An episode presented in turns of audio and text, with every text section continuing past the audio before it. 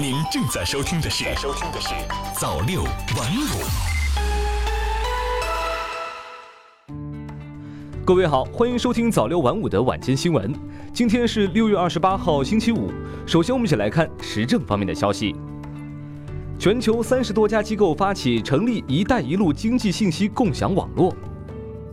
新华社北京六月二十七日电，二十七日，全球三十多家机构共同发起的“一带一路”经济信息共享网络在北京宣告成立。“一带一路”经济信息共享网络由新华通讯社牵头发起。创始成员来自亚洲、欧洲、非洲、拉丁美洲、大洋洲的二十多个国家和地区，包括国际知名通讯社、信息服务机构、研究机构等。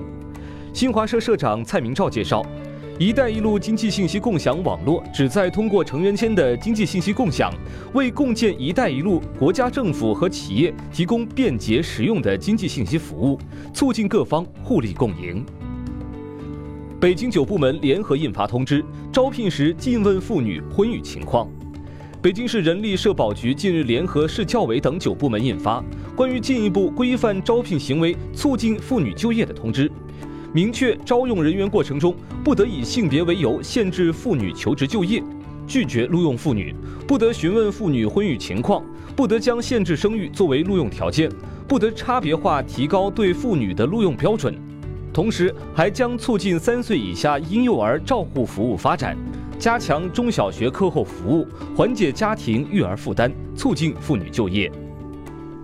中国将建立统一医保信息系统，异地就医结算更方便。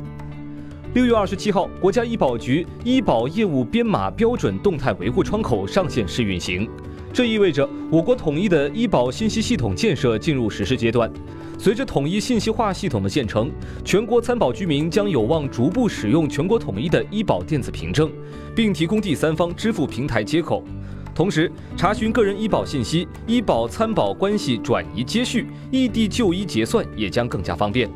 专家认为，统一的医保信息系统将有助于提高医保经办治理能力，推动全国药品、医用耗材价格公开透明，制定统一的医疗服务项目支付标准，深化医保支付方式改革，推进药品招采制度改革，撬动三医联动改革。同时，通过大数据分析、人工智能技术，将有助于强化医保监管，打击欺诈骗保现象。烟草专卖局成控烟新成员，深圳升级版控烟令被吐槽。六月二十五号，深圳经济特区控制吸烟条例修正案草案提请深圳市人大常委会审议，其中包括将电子烟纳入控烟范围，将站台和地铁口纳入禁烟区，个人违法吸烟将直接罚款，中小学校和青少年宫出入口路程距离五十米内不得销售烟草制品等。这一系列举措被称为升级版的深圳控烟令，成为新亮点。但是有细心的控烟志愿者也在该修正案草案中发现了槽点，将烟草专卖局列入控烟新成员单位，禁烟场所首次违法不直接罚款。有国内控烟人士吐槽，这两大举措是深圳控烟令的倒退，不利于未来控烟工作的开展。早在今年二月，深圳经济特区控制吸烟条例向公众征求意见后，这一被称为深圳史上最严的控烟令就一直备受关注。时隔几个月，再次出台修正案草案，不仅有亮点，也有槽点，引发社会关注。六月二十六号，深圳市人大常委会第三十四次会议第二次全体会议表决通过了关于深圳经济特区控制吸烟条例的决定，该条例将于十月一号正式施行。下面我们一起来看财经方面的消息。涨幅跑赢房价，茅台股价破千，未来能成为 A 股老大吗？A 股时隔二十七年再现千元股。二十七日，茅台股价盘中突破千元大关，创历史新高，收盘报九百九十六点三五元，总市值达一点二五万亿元，仅次于工商银行，成为 A 股第二大市值股票。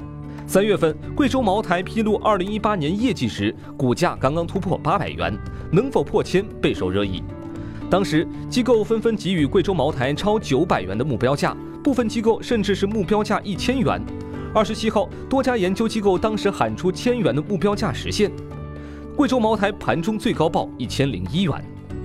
贵州茅台股价破千，创下了 A 股的一项历史记录，时隔二十七年再现千元股。A 股历史上的老八股中，曾经诞生过两只千元股，分别是真空电子和飞跃股份。一九九二年五月二十五日，真空电子涨至两千五百八十点五零元，飞跃股份涨至三千五百五十元，成为 A 股股票历史最高价。截至到六月二十七号，今年以来贵州茅台股价涨幅约百分之六十七，从五百九十八点九八元飙到一千元大关，跑赢了上证指数三倍之多。二十七号，茅台盘中最高的复权后股价为六千八百八十八点零八元。而二零零一年，贵州茅台登陆 A 股市场发行价格仅为三十一点三九元，目前股价是发行价的二百一十九点四倍，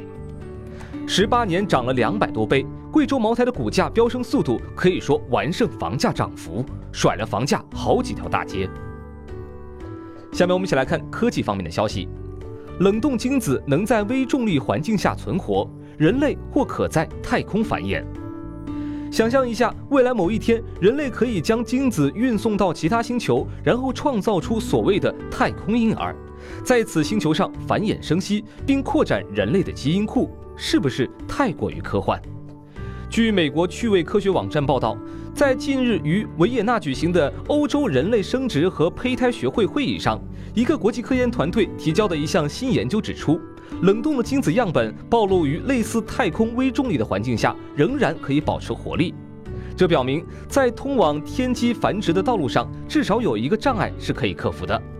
但一名专家表示，这项研究并未揭示精子在太空中的真实表现。我们距离使用冷冻精子创造太空婴儿还有很长的路要走，而且面临诸多困难。最后，我们一起来看一下国际方面的消息。世贸组织裁定美国非法补贴可再生能源产业。新华社日内瓦六月二十七号电，世界贸易组织二十七号发布的专家组报告裁定，美国华盛顿州等八个州向可再生能源产业提供了非法补贴。专家组报告显示。美国华盛顿州、加利福尼亚州、康涅狄格州、特拉华州、马萨诸塞州、密歇根州、明尼苏达州和蒙大拿州通过财政、税收等政策，对符合当地成分的条件可再生能源产业提供补贴，导致进口产品相较美国本地产品受到歧视性待遇。这种做法违背了世贸组织1994年关贸总协定中的国民待遇原则。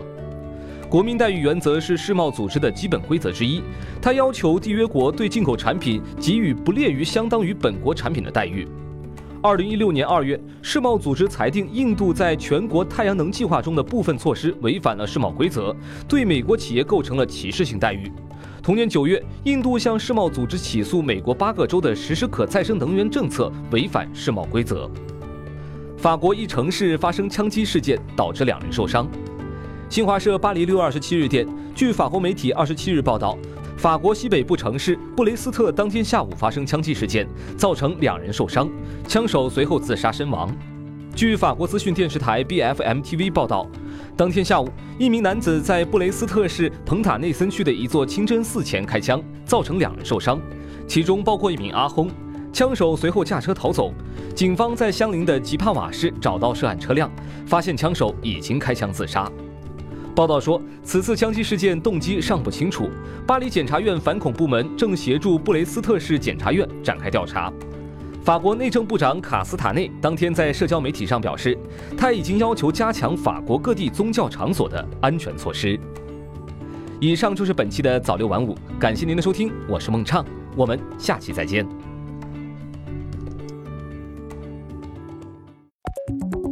早六晚五。新华媒体创意工厂